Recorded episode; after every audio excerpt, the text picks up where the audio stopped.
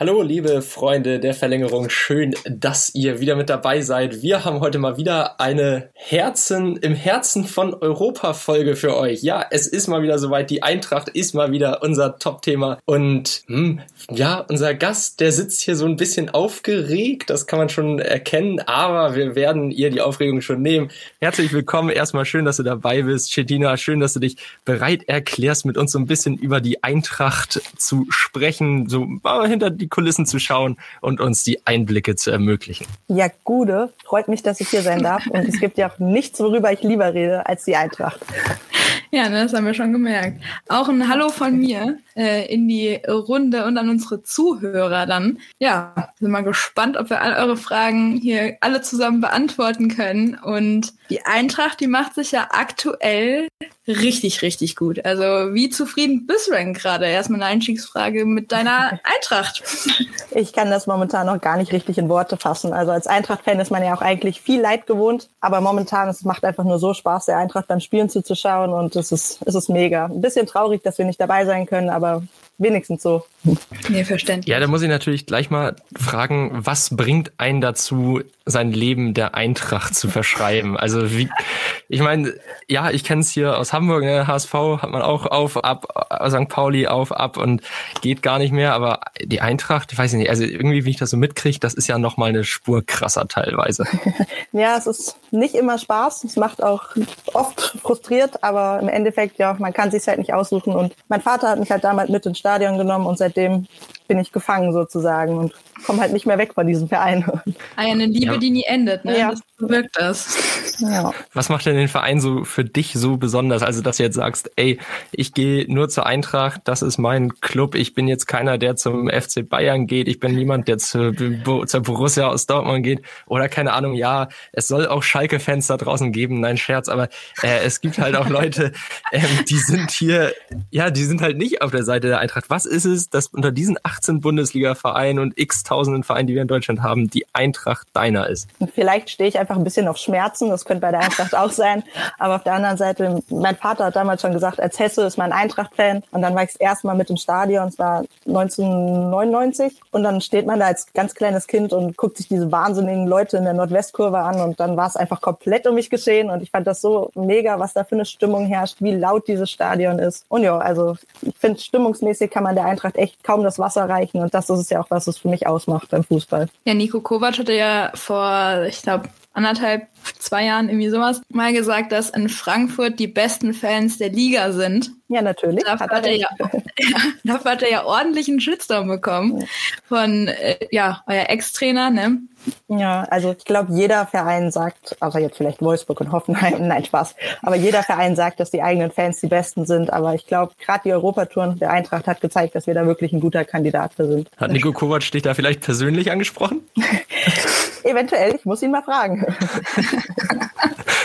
Ja, ich meine, wenn man deinen Twitter- und Instagram-Feed anschaut, da dreht sich ja eigentlich alles um die Eintracht. Also ich glaube, bei Instagram jedes dritte Bild oder so, da stehst du mit dem Trikot da und äh, von posierst auf besten Auslandsreisen für in Europa äh, im Eintracht-Trikot. Also es geht auch über die Grenzen Deutschlands und Hessens hinaus, äh, was du für die Eintracht empfindest.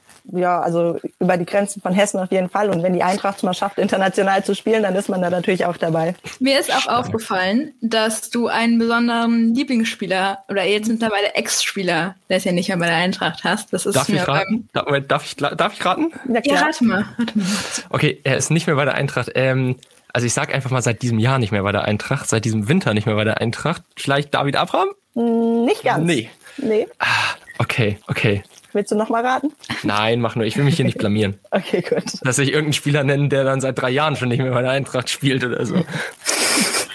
Ja, verrat mal, Chetina, wer ist, wer ist das denn? Ante Rebic, wer soll es auch sonst sein?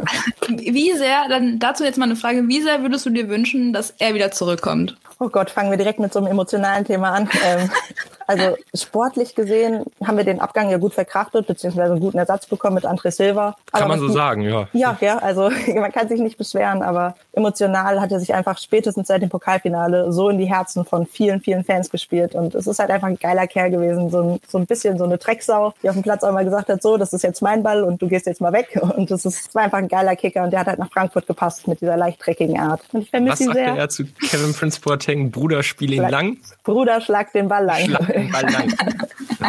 ja. ja. Legendär. Ähm, wenn, ja, richtig gut, richtig gut. Also ich meine, das Spiel, das hat man dann ja auch verdient 3 zu 1 gewonnen. Ja, danke. Ja, gerne, gerne, gerne, gerne, gerne. Gebe ich zu, gebe ich zu. Ähm, wenn ich mir jetzt natürlich hier Bundesliga Pokal seid ihr leider nicht mehr dabei, aber Bundesliga ähm, stehen ja, steht ja der ein oder andere heiße Fight an. Hast du irgendwie ein Spieltagsritual oder so? Wenn man sich das jetzt so vorstellt, also stehst du um Punkt 10 auf, dann trinkst du drei Schlucke Kaffee aus der Eintracht-Tasse, dann wird sich fünfmal im Kreis gedreht und dann kommen die nächsten Schlucke oder so? Oder, oder trinkst du dann direkt, startest du den Tag direkt mit dem Äppler?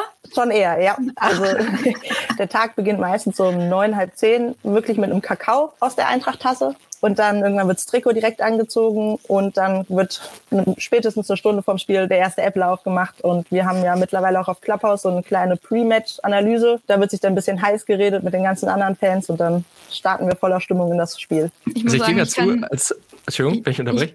Ich kann diese äh, Clubhouse-Pöbel-Runde, eure Talk-Pre-Match-Runde, kann ich eigentlich nur empfehlen. Das ist immer ganz witzig dazu zu hören. Da ähm, erfährt man auch einige neue Erkenntnisse, die man so vielleicht noch gar nicht gesehen hat. Ja, ihr seid alle herzlich eingeladen, auf jeden Fall.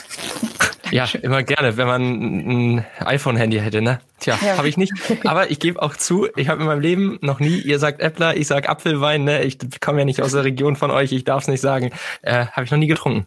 Ja, da hast du eindeutig was verpasst. Also musste man machen. Das muss nachgeholt werden, Chris, ja. aber so geht das nicht weiter, ja? Das geht so nicht. Ja, wie muss ich mir das denn vorstellen? Ich, ich löte mir da schön einen mit Apfelwein rein, dann geht's ins Stadion und dann, äh, dann ist egal, wie das Spiel eigentlich ausgeht oder wie? Ja, ungefähr so. Also man kann auch den Äppler im Stadion trinken und im Winter sogar einen heißen Äppler bei uns. Und äh, je nachdem, wie viel man trinkt, ist es dann wirklich egal, wie das Spiel ausgeht. Aber, aber man versucht natürlich trotzdem ein bisschen noch was vom Spielgeschehen mitzubekommen. Ja, okay. Ein bisschen Spiel, dafür äh, zahlt man ja auch dann den Eintritt, ne? Der eine so, der andere so. Na gut, na gut, soll ja, soll ja ein paar Leute geben, die nur fürs Event da sind. Ja. Naja, aber widmen wir uns doch mal dem Sportlichen. Also natürlich, erste Frage, die Eintracht im Moment das Maß aller Dinge in der Bundesliga. Wenn man sich die Tabelle anguckt, vielleicht noch nicht, aber auf jeden Fall von der Art und Weise, wie man spielt, die Siege einfährt. Äh, wo kommt plötzlich dieser Aufschwung jetzt im Jahr 2021? In der Hinrunde, da hatte man ja noch das eine oder andere völlig unnötige Unentschieden eingefahren.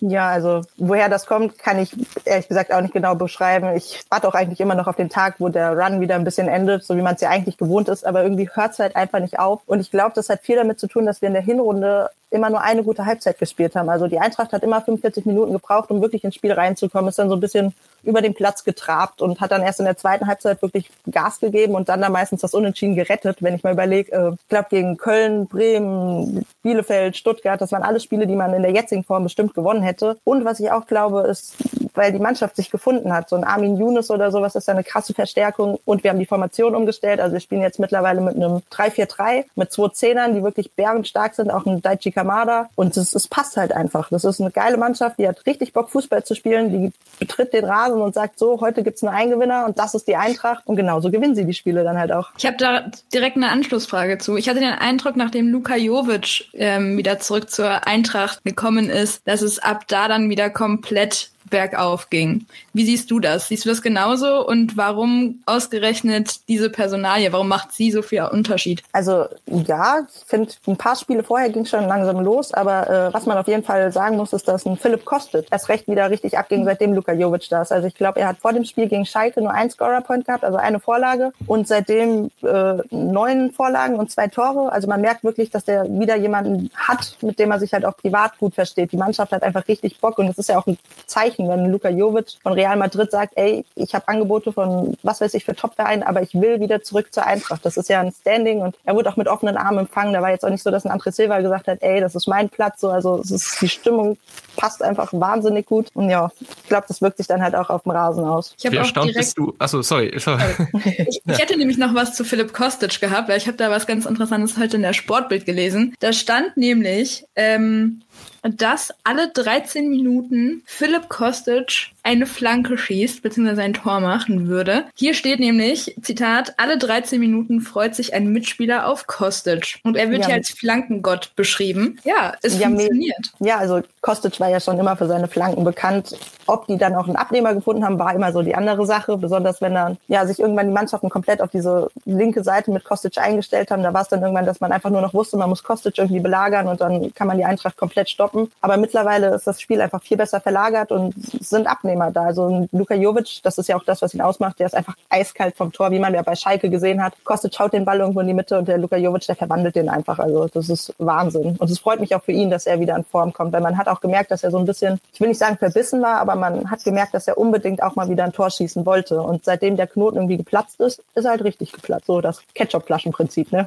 Ähm, wie, wie überrascht bist du denn oder war es klar für dich, dass er diese Joker-Rolle so perfekt annimmt? Also dass André Silva gesetzt ist. Ja gut, bei der Leistung, das war ja eigentlich klar, die der gebracht hat, schon seit der Hinrunde, eigentlich seit dem letzten Lockdown, seit erst, dass er wieder losgegangen ist. Und jetzt kommt Luka Jovic dazu, kommt von Real Madrid, war schon Top-Stürmer bei der Eintracht, kommt wieder und findet sich auf der Bank wieder und hat damit anscheinend keine Probleme. Ja, also erstmal zeigt das natürlich, dass Jovic auch charakterlich einfach ein geiler Kerl ist. Also, dass er nicht hier hinkommt und sagt, ey, das ist mein Platz. Aber auf der anderen Seite, ich glaube, er hat selbst mehrfach gesagt, dass er nicht topfit ankam. Ja gut, wie denn auch, wenn man einfach ein Jahr fast nie gespielt hat. Und er hat immer gesagt, dass er sich da reinspielen möchte, dass er der Eintracht einfach helfen möchte. Und dass natürlich, also davon gehe ich aus, irgendwann wieder der Anspruch kommt, auch mal mit einer Doppelspitze oder dann auch mal ja von Anfang an zu spielen. Aber ich glaube, der stellt sich da wirklich komplett in den Dienst der Mannschaft. Und das, das hat mich ein bisschen überrascht. Aber auf der anderen Seite kann man halt im André Silva auch nicht sagen, so, ja, bist momentan unser bester Schütze seit was weiß ich wie vielen Jahren, aber such dir mal ein Plätzchen auf der Bank, so. Also, das kannst du natürlich auch nicht machen und das weiß auch ein Luka Jovic. Meinst du, Luka Jovic wird zu halten sein? Das ist eine gute Frage. Ich habe keine Ahnung. Ich glaube, das hat viel damit zu tun. Also man liest ja jetzt auch immer wieder, dass wir eventuell André Silva verkaufen sollen, wollen, was auch immer. Mit der Ablöse dann Luka Jovic fest verpflichten wieder. Aber ich weiß auch gar nicht, ob er das möchte, weil ich weiß, dass er sich bei der Eintracht super wohl fühlt, aber ich, das ist ja auch so ein bisschen ein Eingestehen des Scheiterns. Und ich glaube schon, dass er auch wieder das Bedürfnis hat, sich zu beweisen, ey, ich kann das auch woanders. Ich bin das wirklich wert, was man damals für mich gezahlt hat. Und ich weiß auch gar nicht, ob Real ihn so gehen lassen würde. Also ich lehne mich jetzt mal aus dem Fenster und sage, wenn sie dann bleibt, wird Jovic wahrscheinlich nicht mehr so viele Chancen bekommen. Aber wenn der geht, bin ich mir relativ sicher, dass da der neue Trainer auch sagen würde, ey, mit dir probieren wir es. Aber wäre schön, wenn er bleibt. Ja, also er funktioniert deswegen, also ja. nicht schlecht, nee. Ja. Ähm, bin mal gespannt. Aber eine sehr starke These. Sehr starke These. Mal gucken. Welchen Einfluss hat denn Trainer Adi Hütter da drauf? Also wir hatten ja schon vor ein paar Folgen einen Gesprächsgast zur Eintracht. Äh, ich weiß nicht, ob du die Folge gehört hast. Natürlich. Ja, ja auf jeden ja. Fall. Auf jeden Fall. Ähm, der meinte, die Entwicklung unter Adi Hütter, die geht nicht voran und dass er eigentlich tatsächlich über die Saison hinaus gesehen nicht mehr der richtige Trainer für die Eintracht wäre. Ich sehe schon, du schüttelst den Kopf, ihr ja. da draußen könnt es nicht sehen. Wir sitzen hier alle zu dritt, Corona-konform vom Bildschirm, machen das hier per Videokonferenz, Corona-Frisuren sitzen. Also wir sehen, was der andere macht. Du schüttelst mit dem Kopf, ganz klar. Wieso? Also, also ich finde, im, keine Ahnung, im Dezember wäre ich da mitgegangen auf jeden Fall und hätte gesagt, ey, vielleicht ich sehe keine Entwicklung. Aber Hütter hat mir und auch vielen anderen jetzt bewiesen, dass er wirklich auch mit Krisen klarkommt. Dass so, auch wenn es nicht läuft. Und man hat ja auch, als Jovic zurückkam, hat er auch eine Pressekonferenz gegeben und hat gemeint, dass er sich mit Hütte einfach viel besser versteht. Und ich kann mir auch wirklich vorstellen, dass das ein Kerl ist, der, ja, der die Spieler auch sein lässt. Also Martin Hinteregger hatte das beispielsweise auch gesagt, dass äh, Adi Hütter nicht nur auf dem Platz weiß, was die Spieler machen, brauchen, wollen, sondern halt auch als Mensch. Und er lässt sie einfach als Mensch auch die Freiräume und machen. Und von daher, also ich bin großer Fan von ihm. Und ich finde halt auch die Art, wie er spielen lässt, ist einfach mega. Und dass er auch immer diese Ruhe bewahrt. Andere Trainer hätten da vielleicht schon viel mehr rotiert und er sagt einfach, ey, wir haben jetzt ein Erfolgskonzept, also machen wir das einfach weiter. Und ich glaube wirklich, dass der der Richtige für die Eintracht ist. Und ich hoffe auch, dass er noch ein Weilchen bleibt. Also, also komplette Gegenthese. Ja, zu ja. Boah, Aslan. Okay.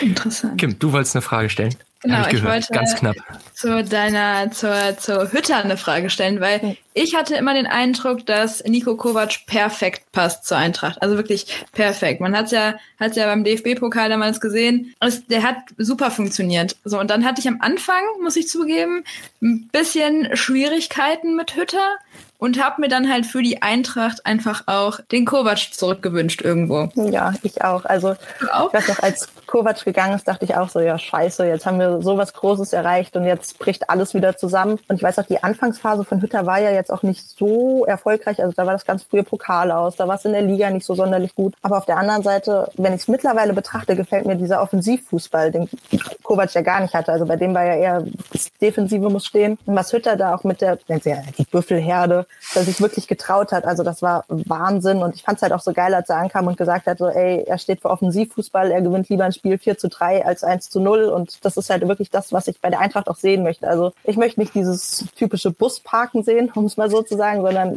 dieses einfach, ja, wir rennen, wir machen Tore und wenn hinten eins fällt, dann machen wir halt einfach ein Tor mehr. Und das hat halt Hütter wesentlich besser drauf als Nico Kovac, obwohl ich Kovac als Mensch auch mega fand. Also auch wie der mit Charakteren wie dem Prince Boateng oder dem Ante Rebic, die wirklich mental aufgepeitscht hat. Und da, also es war schon, man kann sie nicht vergleichen, gerade der Hütter, der ja wirklich, man hat das Gefühl, der hat einfach gar keinen Puls mehr. Also der ist immer die Ruhe in Person. Und das, ich habe auch noch nie mitbekommen, dass der sich wirklich richtig freut oder richtig, richtig aufregt. Und das sind halt komplette Gegensätze, aber ich finde, Hütter passt doch sehr, sehr gut zur Eintracht. Und ja, wie gesagt, ich hoffe, dass er bleibt und nicht irgendein Verein wiederkommt und ihn uns wegnimmt wie damals bei äh, Kovac. Also wirkt und, Adi Hütter so ein bisschen wie der Freddy Bobic nur an der Seitenlinie und nicht auf der Tribüne.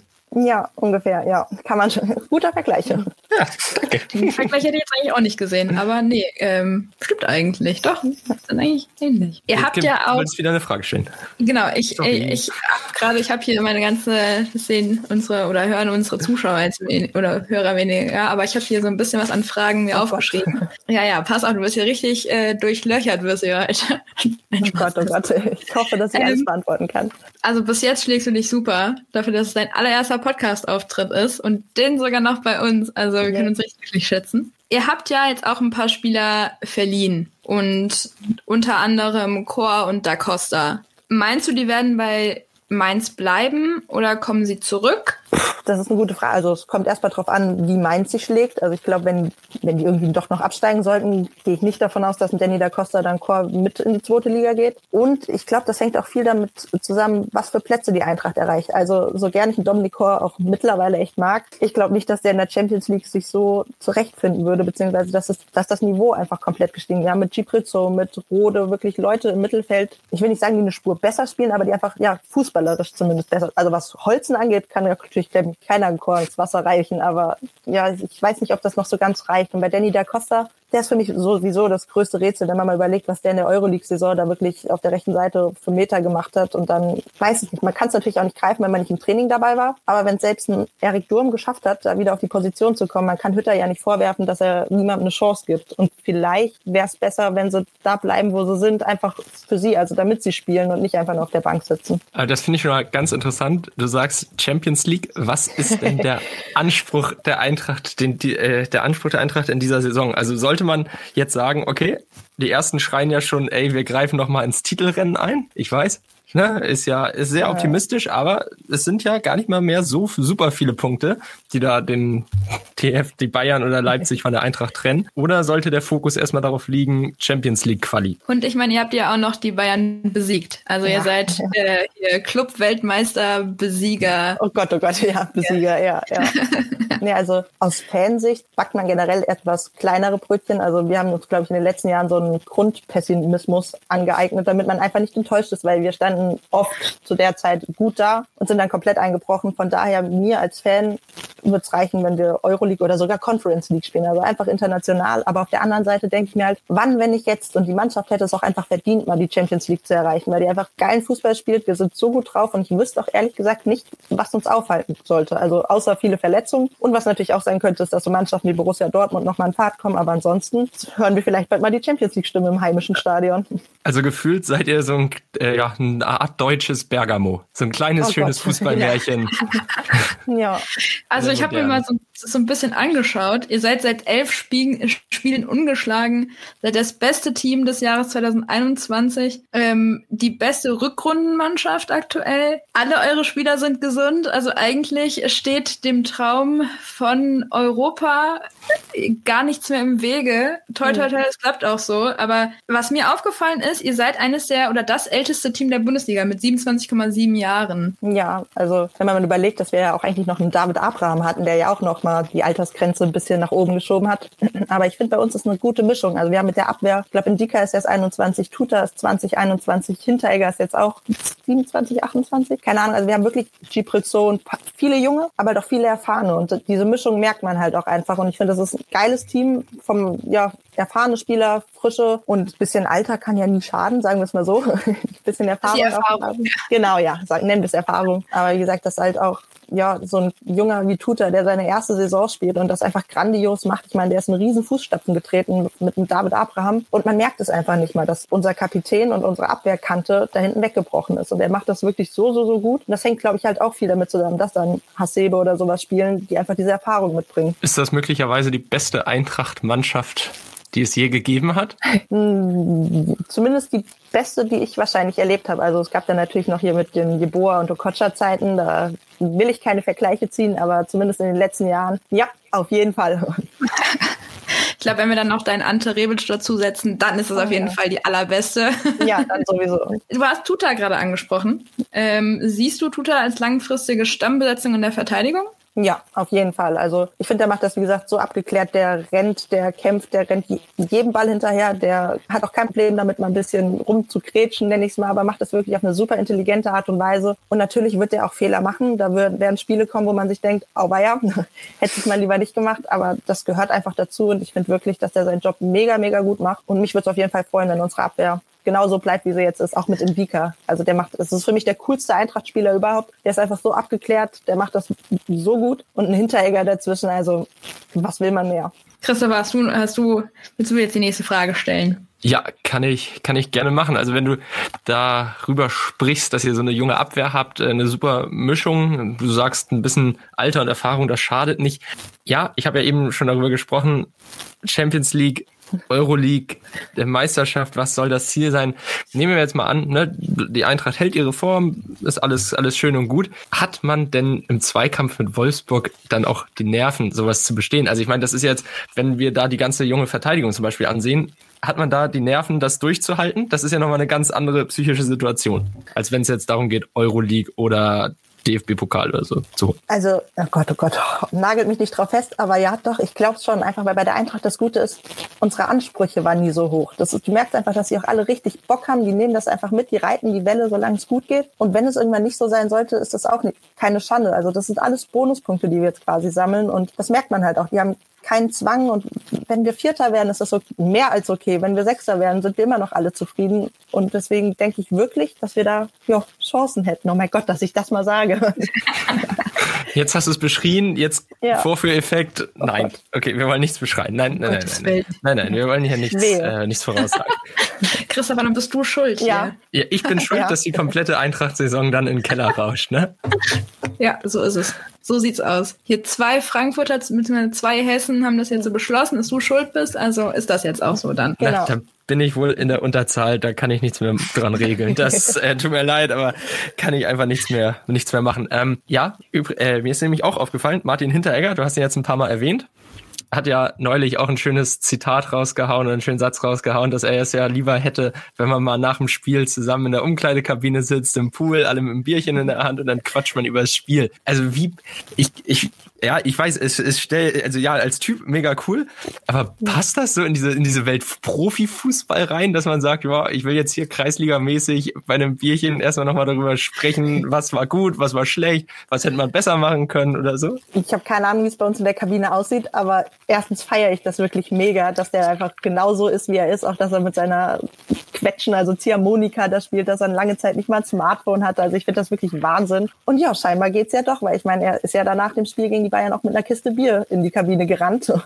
Und dann haben sie ja auch erstmal ein Bierchen getrunken. Und ich finde es eigentlich cool, auch wenn ich glaube, dass, ja, dass er in der Welt des Profifußballs eigentlich nicht so, was heißt gut aufgehoben ist, aber ja, dass er anders, nennen wir erst anders.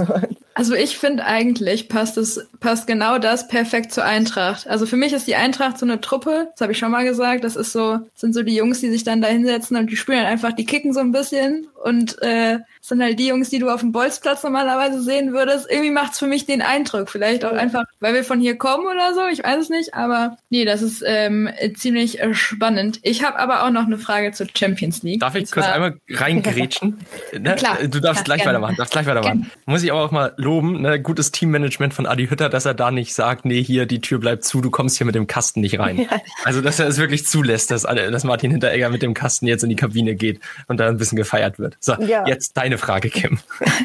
ähm, ich habe mir immer überlegt, wenn du dir jetzt, wenn du jetzt einfach mal so ein bisschen rumspielen dürftest und einfach Wunschgedanke für die kommende Saison sogar schon, Mhm. Wenn du dir jetzt eine Gruppe aussuchen könntest für die Champions League mit möglichen Gegnern, wer wäre denn Stand jetzt so, ein, so dein Wunschkandidat? Wen würdest du super gerne denn dann sehen?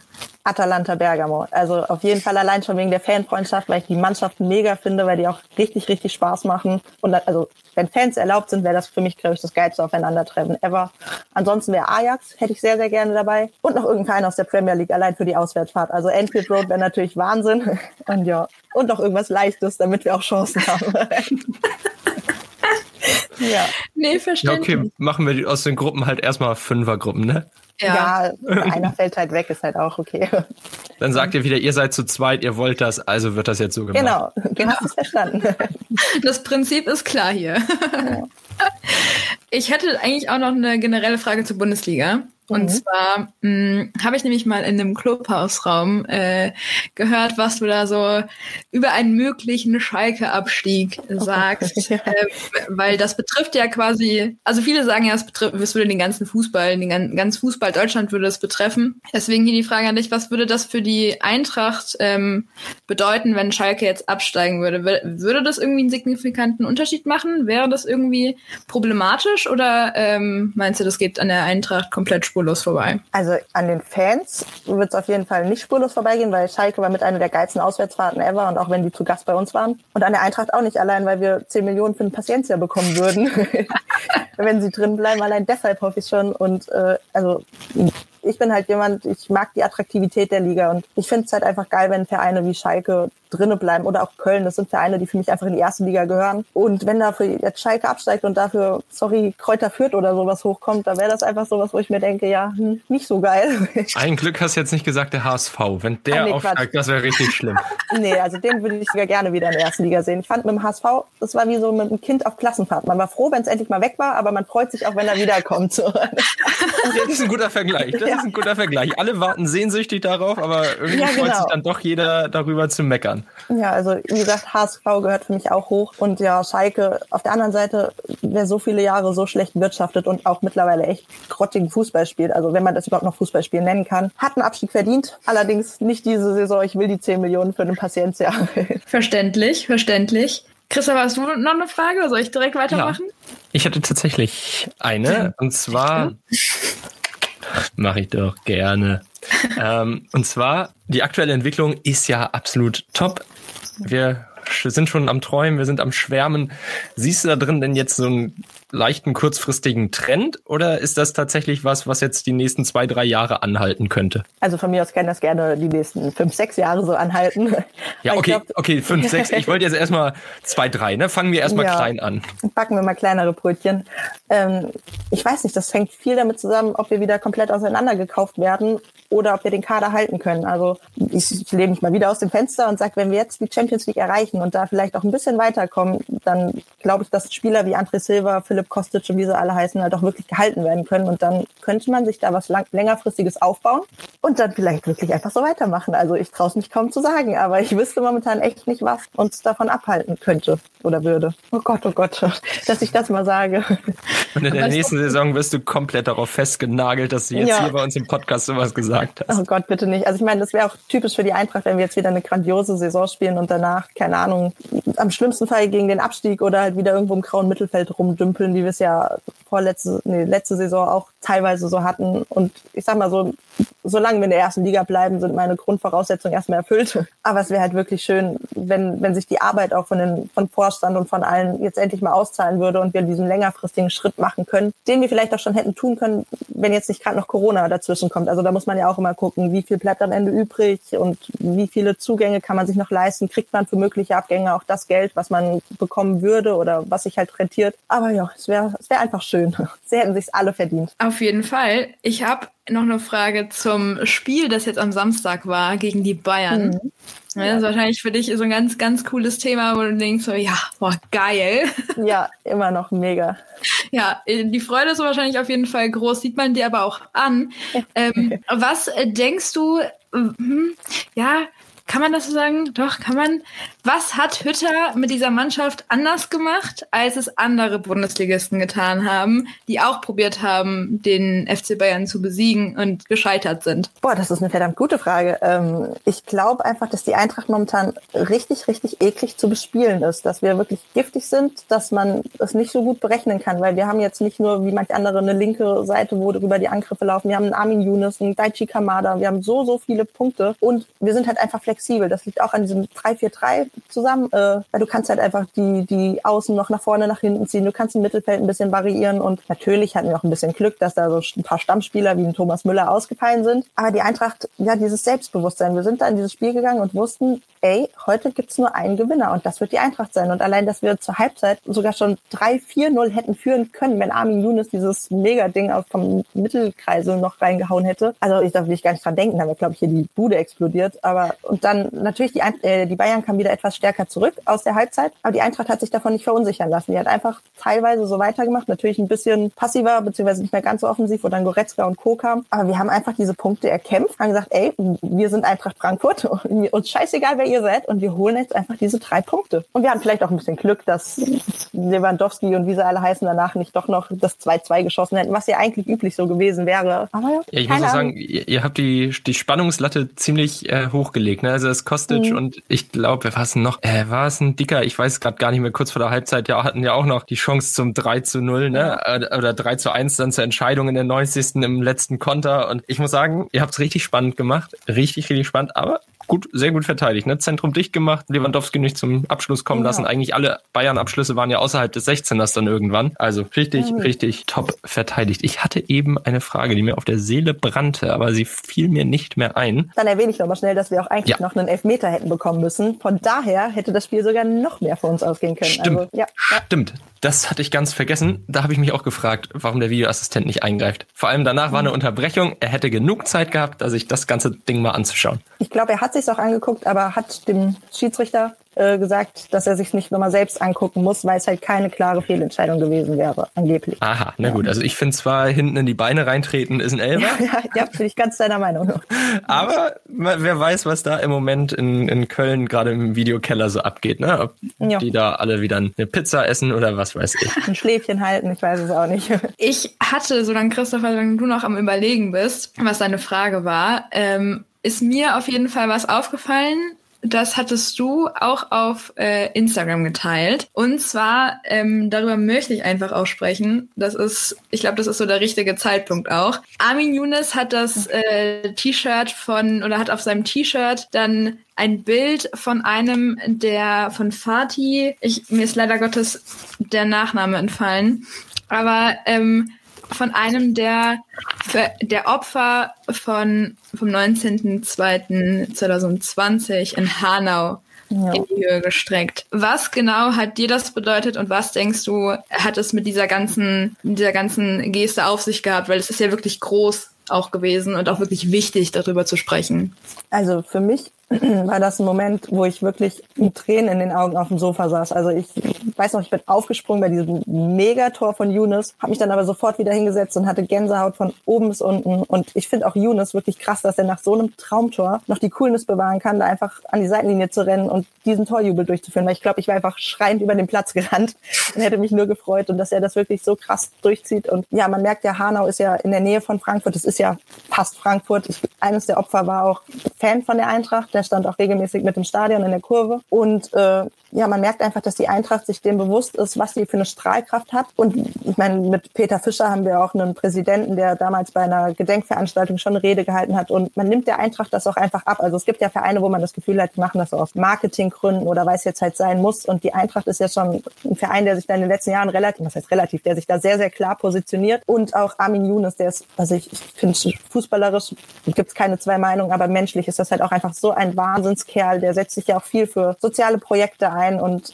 ja, also ist, ich kriege immer noch Gänsehaut, wenn ich darüber rede. Das war für mich wirklich die Geste des Jahres. Und ich glaube auch, dass das ein schönes Zeichen ist, dass, dass ja die Opfer einfach nicht vergessen werden, dass man wirklich an sie denkt. Und natürlich bringt das nichts zurück. Und es ist jetzt auch nicht so, dass, ich sag mal, für die Angehörigen das viel ändert, aber einfach zu wissen, ey, wir vergessen eure Namen und eure Gesichter nicht. Und das ist, ich, man ist einfach nur stolz, momentan Fan dieses Vereins zu sein. Und dass die Spieler das auch so verinnerlicht haben, dass die auch wissen, was für was Eintracht Frankfurt steht und das sich genauso da einfügen. Also ja, krieg wieder Gänsehaut. Ich muss sagen, als du angefangen hast zu erzählen und was dir das bedeutet hat und sowas, habe ich auch gerade wieder Gänsehaut bekommen. Ja. Also ich fand das wirklich sehr, sehr stark. Es ist, ähm, gerade weil es hier in der Umgebung einfach auch ist, ist es so ein, so ein Thema, was man nicht vergessen darf. Und ähm, zählt jetzt nicht zum Fußball, aber auch wenn du an der Hauptwache irgendwie bist und dann da, also ich war sechs Monate nachdem der Anschlag war, war ich in der Hauptwache und da war dann der der Vater von dem Hamza, glaube ich, ja, eine Rede gehalten. Ja. Genau. Und äh, das war auch unfassbar emotional. Also das war wirklich, deswegen, also ich finde, das Thema muss man besprechen. Deswegen war das jetzt auch wichtig, dass wir darüber mal gesprochen haben. Und ich hoffe, dass ähm, die Eintracht auch so weitermacht, auch äh, die Spieler so weitermachen. Ja, davon gehe ich aber fest aus. Also wir hatten ja schon, ich glaube, es war Anfang, Ende der 90er, oh Gott, ich weiß gar nicht, die Aktion mit United Colors of Bambleton. Also wir haben da wirklich viele Aktionen, die sich klar positionieren. Wir haben mit Peter Fischer einen Präsident, der klipp und klar gesagt hat, dass AfD-Wähler nichts bei der Eintracht zu suchen haben, beziehungsweise einfach nicht vereinbart sind, äh, war, doch sind. Und das, wie hat er so schön gesagt, dass jede anständige Kurve dieses Packs selbstständig rausprügelt. Und das ist auch was, wofür wir viel Shitstorm abbekommen haben. Und wo es oft hieß, sowas kann man nicht sagen, Politik hat im Fußball nichts zu suchen. Und da bin ich einfach ganz anderer Meinung. Also ich finde, wo sonst, wenn nicht im Fußball? Der Fußball hat halt eine riesige Strahlkraft und es ist, ja, es ist einfach wichtig, da klar Kante zu zeigen. Und ich glaube auch, dass das so weitergeht. Also ich wüsste nicht, um was kommen sollte, dass die Eintracht aufhört, sich so zu positionieren. Ja, das stimmt. Also die Eintracht-Fans sind ja, gelten ja relativ oft auch als so ziemlich aggressiv und haben ja so einen Rüpelruf, ne? Ja. Aber wenn man dann mal guckt, wofür sich dann die Eintracht-Fans manchmal sogar einsetzen und was da so dahinter steckt, dann, also wenn man sich so ein bisschen damit beschäftigt, dann, dann erfährt man schon so ein bisschen, warum manche Akteure, also jetzt nicht alle, es gibt ja in jedem Verein eigentlich Leute, die sich dann wüst einfach mal im Wald treffen und sich schlagen wollen, ja. Klar. Aber ähm, nee, ansonsten äh, kriegt man das schon mit, was da die Eintracht da so macht. Ja, wir haben mittlerweile schon echt eine stabile Kurve, kann man mal so sagen. auch laute, eine super ja, laute Kurve. Wenn du da drin stehst, das ist ja auch erstmal Tinnitus, du. Also. Ja, so muss es ja auch sein. Ja, stimmt.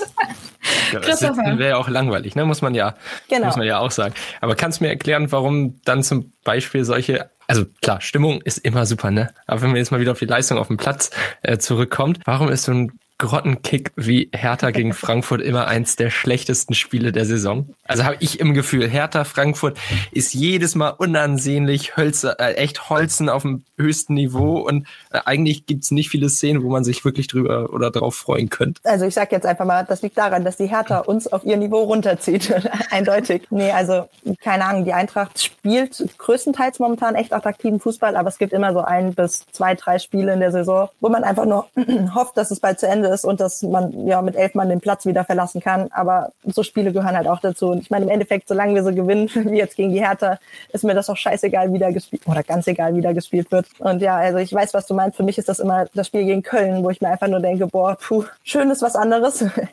Aber ja, mittlerweile schafft die Eintracht auch diese Spiele einfach runter zu moderieren. Ja, Mensch, und ne, hier King of Überleitung. Ähm, es gibt ja auch das Gerücht Freddy Bobic zur Hertha. Hm. Ja. Mhm, oha, ich, ich merke, da habe ich einen Nerv getroffen. Ähm, wie würdest du denn darauf reagieren? Also selbst wenn er jetzt gehen würde, einmal so und einmal, wenn er mhm. ganz klar, klipp und klar jetzt in der Öffentlichkeit sagt, nein, ich bleib bei der Eintracht. Also erstens glaube ich, Bobic ist generell kein Mann, der klipp und klare Aussagen trifft. Also das, man ist es von ihm gewohnt, dass er immer so den, ja, um den heißen Brei herumredet. Und äh, ich hoffe einfach, dass er bleibt, aber ich hätte nie gedacht, dass ich das mal sage. Aber ich habe mittlerweile so viel Vertrauen in unsere Verantwortlichen, dass ich glaube, dass selbst ein Bobic-Abgang verkraftbar wäre. Also da gibt's Männer, die das, oder Männer und Frauen, Entschuldigung, die das auf jeden Fall auch gut machen würden. Hoffe ich zumindest. Aber ich glaube nicht dran, dass er zu Hertha geht, weil ich meine, ich denke mir, was will man bei der Hertha, ne?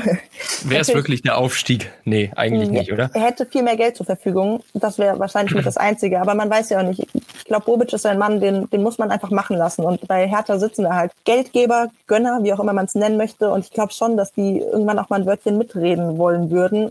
Und das wäre, glaube ich, nichts, womit Bobic so klar käme. Also dem musst du wirklich den Freiraum lassen. Der muss wissen, dass er vollstes Vertrauen hat, dass er machen kann, was er möchte. Und dann funktioniert es auch. Und ich glaube auch wirklich, dass ja, dass das Projekt Eintracht für ihn noch nicht fertig ist. Und ich hoffe ja, Jens Lehmann, der dann da auch noch seinen, seinen ja, heißen genau. Brei dazu gibt. Ne? Ich glaube ja. auch nicht. Ich weiß auch nicht, ob die beiden sich so super gut verstehen würden. Ne? Aber hey, Hauptsache, Freddy Bobic bleibt bei der Eintracht. Genau. Wenn du dir jetzt aber einen Nachfolger überlegen müsstest, wen würdest du dir wünschen? Mm, das ist eine gute Frage. Äh, wen ich wirklich gerne da gesehen hätte, wäre Ben Manga, der ja, ich glaube, heute wurde es bekannt, jetzt äh, Bruno Hübner beerbt als äh, Sportdirektor. Und ich finde, das ist ein Mann, der im Hintergrund so, so, so gute Arbeit leistet, dem es auch wirklich zutrauen würde, so einen Posten zu erfüllen. Und ansonsten, keine Ahnung, also ich finde es immer ein bisschen schwierig, so wie in Stuttgart oder sonst wo ehemalige Clublegenden diesen Posten anzuvertrauen, weil, ja, weil man sich dann schwerer tut, wenn es halt nicht so gut läuft. Also man merkt das ja in Stuttgart mit Hitzelsberger und Co., dass da wirklich auch zu Problemen kommen kann. Aber ehrlich gesagt, hm, ich habe keine Ahnung. Am liebsten irgendeinen, womit man einfach gar nicht gerechnet hat, wo man sich einfach denkt, oh Gott, was ist das denn für einer? Und der uns dann komplett vom Gegenteil überzeugt überzeugte. Also kein Max Eberl oder so. Wenn man jetzt einfach mal ganz utopisch sich was Doch. aussuchen könnte. Also den würde ich auch nehmen. Ja, also ich finde, Max Eberl leistet wirklich grandiose Arbeit, was man ja ganz Gladbach sieht. Aber ich glaube nicht, dass der Gladbach verlassen wollen würde. Nee, glaube ich auch nicht. Jedenfalls nicht in den nächsten, nee. diesmal fünf Jahren. Sagen ja, wir, mal, fünf, sechs Jahren. ja. Nee, spannend. Spannend. Ich bin gerade am überlegen, ob ich noch irgendwas Interessantes habe. Also, ich hätte noch was tatsächlich, aber mach du, ja. wenn du, wenn du also, zuerst fragen willst. Die, die einzige Sache, die mir noch auf der Seele brennt, ist halt wirklich, auf welcher Position sollte sich die Eintracht in der, in der, im Sommer dann ähm, verstärken, um, also wenn man dann, sagen wir, wir haben, wir haben die äh, Champions League haben wir erreicht und ähm, wir stehen super gut und jetzt müssen wir einfach noch Qualität dazu holen und welche Positionen und am besten sogar welcher Spieler. Also wenn du jetzt in der Position wärst, um das zu entscheiden, was würdest du machen? Äh, hm, Ersatz für einen Dicker vielleicht, weil also ich finde auf der Linksverteidigerposition, was wir jetzt auch merken, da ein Dicker ja beim Spiel gegen Bremen gesperrt ist und wir uns jetzt alle schon gefragt haben, oh Gott, wer spielt da jetzt? Also da wäre noch eine Position und auch ein Pendant zu Kostic auf der rechten Seite würde ich mir noch wünschen. Also Dur macht das gut, Touré macht das teilweise auch echt gut, also der ist ja zwischen Kreis Preis und äh, Weltklasse immer mal. Aber so ein adäquates Pendant dann noch dazu. Aber wer jetzt genau? so ein Robin Gosens von Atalanta würde ich natürlich nehmen, auf jeden Fall. aber auch den, glaube ich, werden wir nicht kriegen. Aber ja, ja. Er spielt ja auch links, ne? Also das ist ja, halt. Indika spielt ja auch links. Also für, als Indika-Ersatz meine ich dazu. Ja. Ach so, okay, okay. Ja. okay. Den würde ich nehmen. Ersatz, Ersatz für Kostic auf der rechten Seite. Ja, da fällt mir ehrlich gesagt gar keiner ein. Aber das wären so die zwei Positionen. Ansonsten, ja, Mittelfeld, wir haben ja auch Spieler ausgeliehen, die zurückkommen, wie zum Beispiel ein Rodrigo Salazar, der sich bei Pauli momentan echt etabliert hat und da verdammt gut spielt. Wir haben einen Joveljic, der wieder zurückkommt. Ach so, und mir fällt gerade auf, wir haben ja auch einen Lenz von Union geholt. Also vielleicht ist der ja sozusagen sogar schon der Ersatz für einen Dika. Bin ich mal gespannt. Ansonsten und ihr habt ja noch den 18-Jährigen aus der Türkei, den Ali Akman, genau. genau. Wobei ich glaube, ich glaube, also die Eintracht fährt in letzter Zeit gut äh, mit jungen Spielern erstmal eine Saison verleihen. Das haben wir mit Joveljic und mit den ganzen auch gemacht. Und ich glaube, keine Ahnung, also ich lasse mich gerne vom Gegenteil überzeugen, aber ich glaube, dass das auch ein Kandidat ist, der dann erstmal irgendwohin, ob es die Liga ist, verliehen wird, da ein Jahr Spielpraxis sammelt und dann zur Eintracht zurückkommt. Wie sehr haben denn eure Fans die Fans, ja, kann man ja jetzt nicht sagen pauschal, aber ja, endlich mal wieder eine Titelfeier am Römer verdient. Und wie früh wärst du da, um dir einen Platz in der ersten Reihe zu sichern? Wie viele Stunden, bevor das ganze Ding losgeht?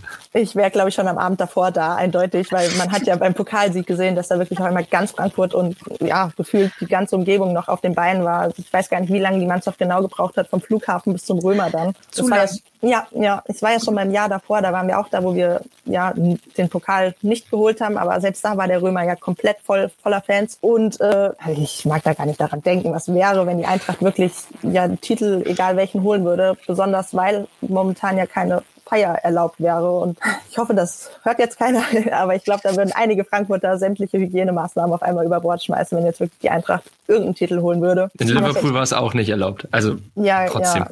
trotzdem. Ja, ich traue da den Frankfurter nicht so ganz. Ich glaube, das wäre. aber es, es, es, wird mich wahnsinnig freuen. Ich mag nicht dran glauben, besonders weil der, der einfachste Titel, aber ja, der wahrscheinlichste wäre ja eigentlich der Pokal wieder gewesen. Da sind wir ja raus. Und dass wir die Meisterschaft gewinnen, daran glaube ich wirklich erst, wenn es soweit sein sollte. Aber es, es wäre mega. Ich glaube, da wäre halt auch eine Woche Ausnahmezustand in Frankfurt. Ich wüsste nicht, ob ich danach noch eine Stimme und ein Gedächtnis hätte, weil ich einfach, ich, ich, ich wäre fertig. Ich, ich bräuchte eine Woche Urlaub auf jeden Fall. Eine Woche dann Strandurlaub, damit man wieder runterkommen kann. Eine Woche Kneipenurlaub erstmal. ja. ja. Dann auf Malle, ne, um den Körper auch mal so richtig wieder zu, zusammenzukriegen, ne, zur Erholung. Ja, genau. Malle. Hm. Dann doch lieber ein Kneipenurlaub in Frankfurt und Sachsenhausen oder so. Ich wollte ja. sagen.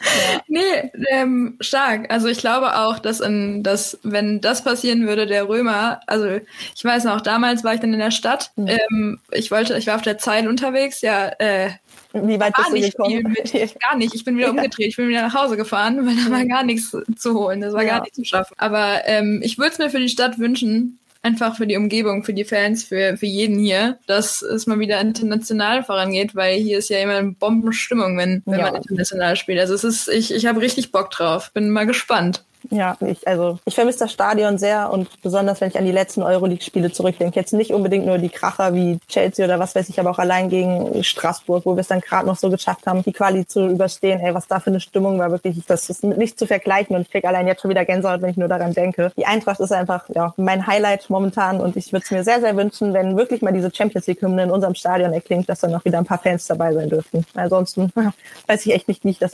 aushalten würde von der Couch aus. Wann warst du das letzte Mal im Stadion? Stadion? Das ist eine gute Frage. Äh, ich weiß noch, gegen Salzburg wollte ich zuerst noch hin, aber da haben wir es dann auch gelassen, weil, ja, wegen Corona schon. Also da wurde, ich glaube, da wurde das Spiel sogar danach auch äh, als Geisterspiel, als erstes Geisterspiel der Eintracht ausgetragen. Ich glaube, es war gegen Werder Bremen im Pokal, als wir noch 2 zu 0 gewonnen haben. Ja.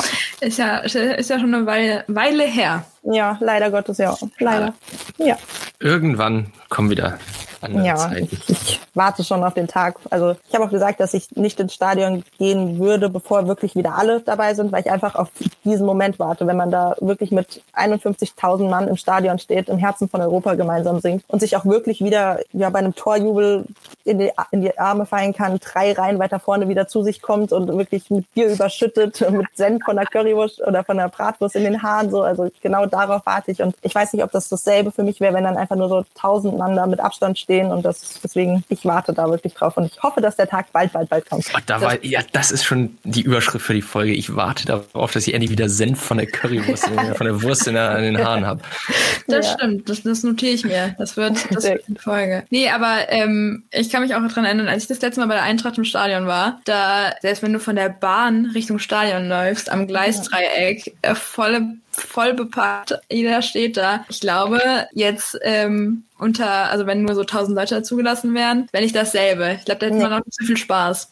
Also wir hatten das ja schon gesehen, als am Anfang der Saison, ich glaube gegen Bielefeld und Co. war es ja auch, wo so tausend, paar tausend Fans zugelassen waren. Und es hat sich einfach fast wie ein Geisterspiel angehört. Also da waren ein paar Leute und was ich halt richtig schrecklich fand, dass dann da wirklich Leute waren, die die eigene Mannschaft am Ende des Spiels ausgepfiffen haben. Also dass man dann nicht supportet, singt, schreit, sondern einfach die Mannschaft auspfeift, ausbuht. Und da war wirklich der Moment, wo ich gedacht habe, hier, ich bin ja nicht dafür, dass man sagt, so der eine ist ein besserer Fan als der andere, aber wenn schon wirklich nur so wenige reinkommen, dann lasst wenigstens die rein, die wirklich Bock haben, diese Mannschaft auch zu unterstützen und die nicht pfeifen, wenn es zur Halbzeit 0-0 oder ja noch schlechter steht, sondern die dann wirklich Stimmung machen und ja, die Jungs wieder aufheizen. Hast du denn so eine feste Gruppe, mit der du da immer hingehst? Nö, also bei uns ist das immer so ein bisschen abwechselnd. Mal, mal können einen nicht und dann, wir verteilen auch immer bei uns im Fanclub die Dauerkarten so ein bisschen und dann ist es immer abwechselnd. Mit meinem Papa war ich ganz gerne mal im Stadion, da waren wir jetzt hier auch gegen äh, Flora Tallinn beispielsweise oder sowas, das ist dann schon immer ganz cool. Aber ansonsten ist es mir eigentlich relativ egal mit wem. Hauptsache, Hauptsache Spaß und, und Fun.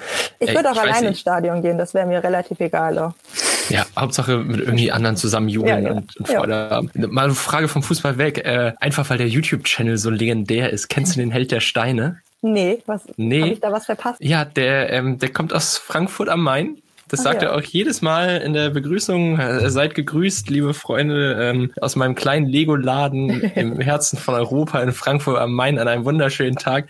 Der baut einfach nur Lego-Sets zusammen und ähm, ja, und man gibt da Reviews zu ab. Richtig stark. Ja, mega. Richtig stark. Ich glaube, ich, ich glaube, ich weiß gar nicht, wie viele Abonnenten der gerade hat. Also der hat mehrere hunderttausend Abonnenten auf jeden Fall. Ach, äh, kann ich kann ich mal ganz schnell gucken. Ja, das merke ich auf jeden Fall.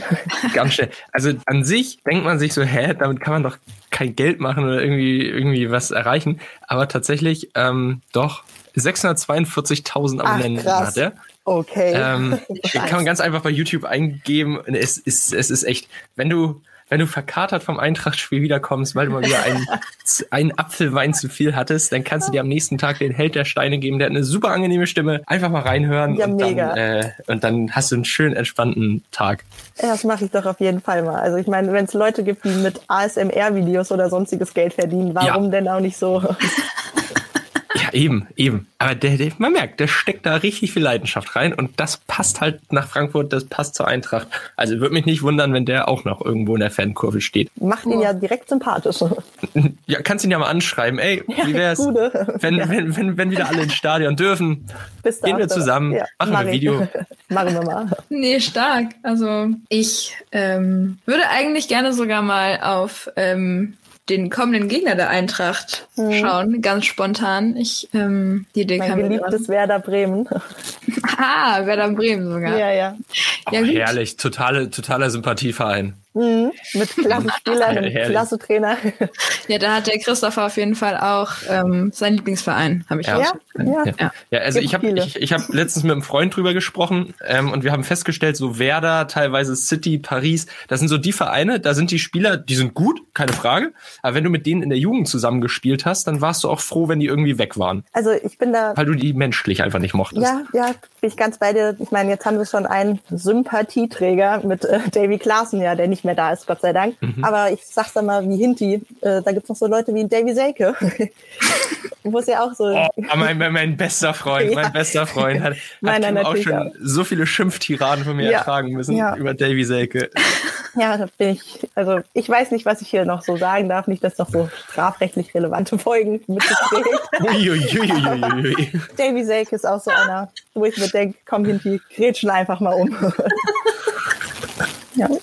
Hat er ja auch gesagt, also Hinti freut sich auch immer auf das Duell mit Davy Selke, einfach weil er weiß, dass er klar besser ist. Und genauso ist es. Zeichen halt setzen, Präsenz Ja, zeigen, genau, ne? so genau. sagt man da in der Kreisklasse zu. Einfach mal, Einfach mal nach fünf Minuten umholzen, damit Genau, er weiß, du bist ja. da. Und Ja. den Typ einfach mal in seine Schranken weisen, ja, zeigen, wer der Eben, Boss ist hier. eben. So, so nämlich. ja gut, gegen Werder Bremen. Ähm, was denkst du, wie es, also wie, wie siehst du die Chancen für die Eintracht? Also abgesehen davon, dass sie gerade perfekt aufspielen, dass es super läuft, aber ähm, könnte, denkst du, dass Florian Kohfeldt irgendwie ein Ass im Petto hat und dann irgendwie eine Karte spielt, die du gar nicht kommen siehst oder wo, wo, wo es ein bisschen kritisch werden könnte? Oder glaubst du, dass wir das Spiel vom äh, Samstag wiederholt wird und äh, komplette Vernichtung? Also da Florian Kofeld ja so ein Weltklasse-Trainer ist, wird er bestimmt noch einen Plan B haben. Nein. Ähm, Wechselt Davy Selke ein. Ja, besten. genau. ähm, keine Ahnung, also auf der einen Seite, rein theoretisch gesehen, müssten wir Bremen einfach knallhart aus dem eigenen Stadion rausschießen. Aber ich wäre kein Eintracht-Fan, wenn ich davon sicher ausgehen würde. Von daher, man geht wieder mit diesem Grundpessimismus rein. Ich glaube aber, dass sich auch Bremen relativ hinten reinstellen wird, weil wenn die wirklich offensiv mitspielen, dann schießen wir die wirklich 6-0 weg. Und es wird eklig zu bespielen sein, wirklich eklig. Aber hey, also bitte, wer die Bayern so wegschießt, wer Leverkusen in der Liga besiegt, der wird ja, ja Werder Bremen mal zeigen, wer hier die Hosen anhat sozusagen. Wer ist da schon? Eben.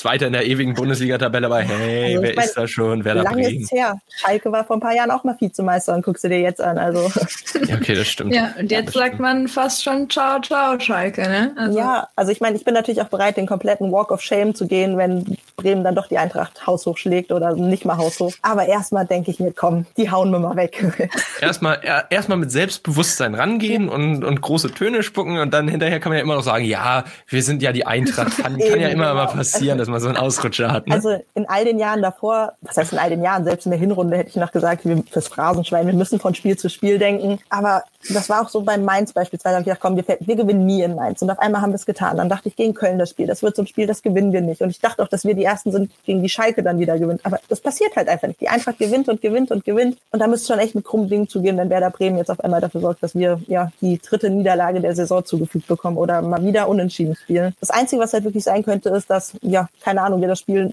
nur mit zehn Mann beenden. Was ja mit so einem Hinteregger und Davy Selke durchaus mal passieren könnte dann.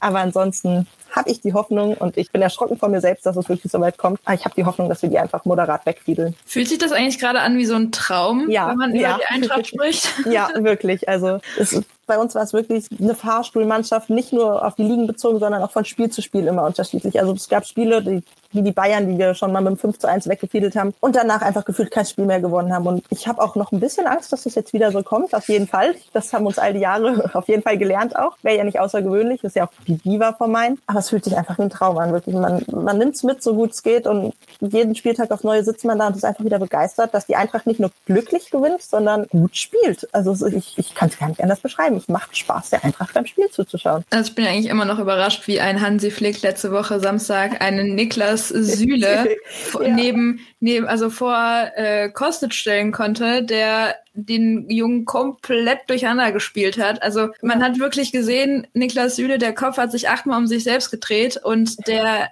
ist, ich glaube, der wusste gar nicht mehr, wie der selber heißt. Ja. Äh, Kostic hat ihn komplett, ähm, ja, wahnsinnig gespielt. Auf dem Bierdeckel ausgespielt sozusagen. Das war echt, ja, Wahnsinn. Ja, also wenn, wenn Kostic so weitermacht, dann äh, nicht schlecht. Die ganze Mannschaft. Also es ist, äh, sind Wahnsinnsentwicklungen, die wir ja. gerade sehen. Wer ich, also ich mag es eigentlich nicht, einzelne Spieler da ein bisschen so hervorzuheben, aber für mich fällt und steigt alles mit Armin Younes. Also wirklich, was der da auf dem Platz auch liefert, jetzt nicht nur, was ein geiler Kicker ist, sondern der ist aggressiv. Der hat halt, ich glaube, der Stefan Reich hat hier letztens so einen geilen Artikel geschrieben von wegen der Meckerrentner Younes. Also das ist wirklich so einer, der auch mal sagt, so hier, geh mir nicht auf den Sack, gib mir jetzt den Ball bitte wieder und der auch dann mal zum Schiedsrichter und zum Gegenspieler einfach sagt, hier komm, gib mir bitte doch einfach den Ball wieder oder ich hole ihn mir wieder und das ist einfach geil. Der hat auch so ein bisschen so dieses Drecksackverhalten und wie der auch aber auch spielerisch, wie der sich dribbelt, wie der sich auf dem Spielplatz, äh, Spielplatz, ja, Spielfeld bewegt, das ist einfach Wahnsinn. Ist, ist Armin, ist Armin Younes einer für äh, Yogi? Meinst du auf jeden Fall ein Kandidat, den man mitnehmen muss, dann, wenn es ja. wieder mit der deutschen Nationalmannschaft was werden soll? Auf der einen Seite, ich würde es ihm gönnen, auf jeden Fall. Ich finde, wer so gut spielt, der hat sich verdient, auch mal für die Nationalmannschaft wieder eingeladen zu werden.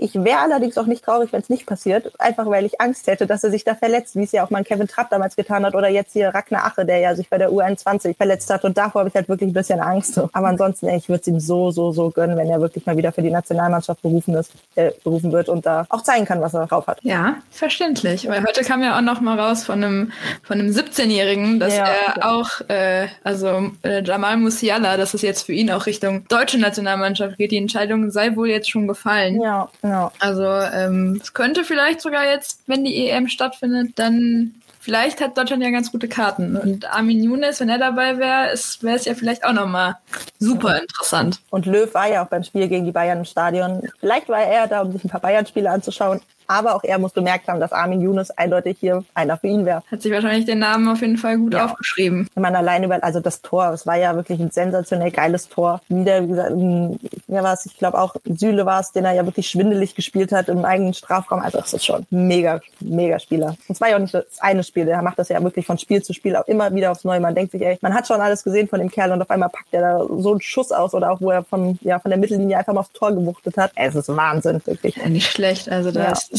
äh, ich bin positiv angetan, schon seit einer ganzen Weile von der Eintracht und äh, ich auch. freue mich, dass so, ein, dass so ein Verein hier bei mir sogar in der Nähe äh, herkommt. Also es ist, ähm, finde ich super, finde ich super. Bin ich ganz bei dir. Christoph, hast du noch was? Oh, eine Frage habe ich eigentlich tatsächlich gar nicht mehr. Also so im Laufe der ganzen Folge hat sich das alles geklärt. Mehr das meiste sogar so von selber irgendwie ja, in, in, in, den Antworten. Also doch, eine Frage habe ich. Hm? War die Aufregung vom Anfang ähm, war die nötig? War die gut? Nee. War die schlecht? War die, haben wir dich da so ein bisschen rausgekriegt? Also ich glaube, es tat ganz gut, dass äh, Kim und ich schon vor der Aufnahme so ein bisschen über ja, Gott und die Welt geredet haben, über Selfies, Spiegelfotos und was weiß ich. Also so ah, aber so einen Talk habe ich ja, da ja. verpasst. Richtiger Deep Talk hier. Ja, das ja. war schon ganz vorteilhaft, aber ansonsten ich mache mich da immer selbst zu nervös, aber es war, es war cool auf jeden Fall. Absolut. Also wenn ich so sehe, was du hier so auf Clubhaus hoch und runter moderierst und was für Menschen du in Räumen bist und quatschst, also da hätte ich wahrscheinlich ähm, ordentlich schwitzen äh, müssen und äh, dich ordentlich Angst, aber du ähm, machst es ganz souverän weg und das hast du auch hier heute getan. Aber ich habe noch eine, wir haben ja mal auf Instagram gefragt, ob irgendwer noch Fragen hat. Und eigentlich habe ich die so gut es geht alle eingebunden, die ich zugeschickt bekommen habe, mhm. auch privat. Ich habe aber noch eine von einem. Moment, da muss ich mal kurz auf das Profil gehen. Ähm, den könntest du vielleicht sogar kennen. Oh Gott. Einem Markus. Der Mann wird M-R-K-S auf Mhm, ja, ja. Und er hat gefragt, warum hat die SGE die, bis, ähm, die beste Twitter-Bubble der Bundesliga? äh, erstmal ist das ein Fakt auf jeden Fall. Und ich glaube, das liegt daran, weil wir einfach gerne pöbeln, aber uns auch selbst nicht zu ernst nehmen. Also es ist, ja, du nix, wir pöbeln wirklich ganz gerne. Und Ja. Äh,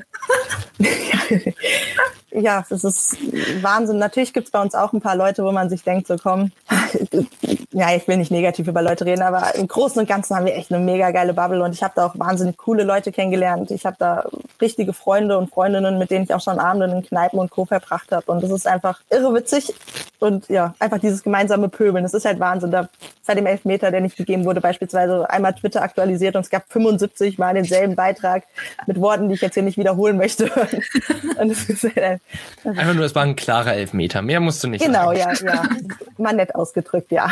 Das sind schon coole Leute. Ja, stark. Dann äh, würde ich sagen, an dieser Stelle auch mal schöne Grüße an deine Twitter-Bubble. Und ähm, ja, also du hast eigentlich alles perfekt beantwortet. Ja, mega.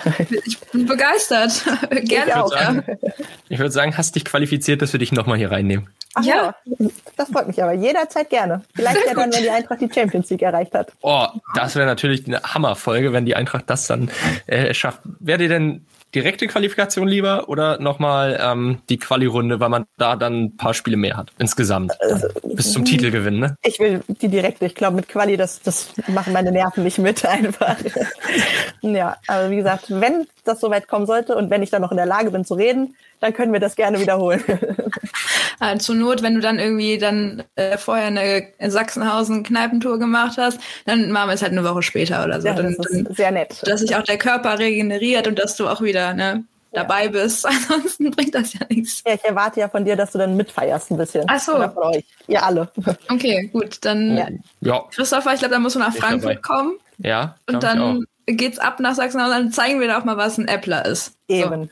Wird Ja, gerne. Also was, was du mir bisher von Frankfurt gezeigt hast, das war jetzt bisher noch nicht, noch nicht die schönsten Facts. Ich hab- aber äh, Ich habe ein Bild dir Frankfurt gezeigt, so wie es ist. Ne? Frankfurt so wie es ist, mit, Mit allen, ja, mit, allen, ist- mit ja. Allen Ecken und Kanten. Ja.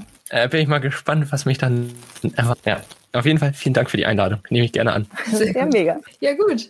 Dann äh, vielen Dank, dass du dabei warst. Und, Ja, danke, dass ich ähm, dabei sein durfte. Also Ja, sehr Super gerne. Aber gerne. weißt du denn, wo du den Leuten erzählen kannst, wo sie dich denn hören können, wenn nein, die Folge draußen erzähl's ist? Nein, mal. nein. Wo denn? Kim, willst du erzählen? Soll ich erzählen? Wer macht's? Ich kann das gerne machen. Also, du bist hier heute zu hören auf Spotify, auf Deezer, auf Apple Podcasts, auf Podigy, Amazon, Audible, also wirklich überall. Überall, wo es Podcasts gibt. Genau das. Mega. Perfekt. Super zusammengefasst, aber trotzdem sagen wir nochmal jeden einzelnen Ja, Streaming-Anbieter. muss ja auch ist sein. hat so eine gewisse Tradition mittlerweile. Ja. Ja. Und wenn du irgendwie noch Fragen hast, ne, weißt ja, über Instagram kannst du uns erreichen, aber auch alle da draußen können es natürlich über Instagram erreichen. Also wir leiten sonst auch Fragen an die liebe Chitina weiter.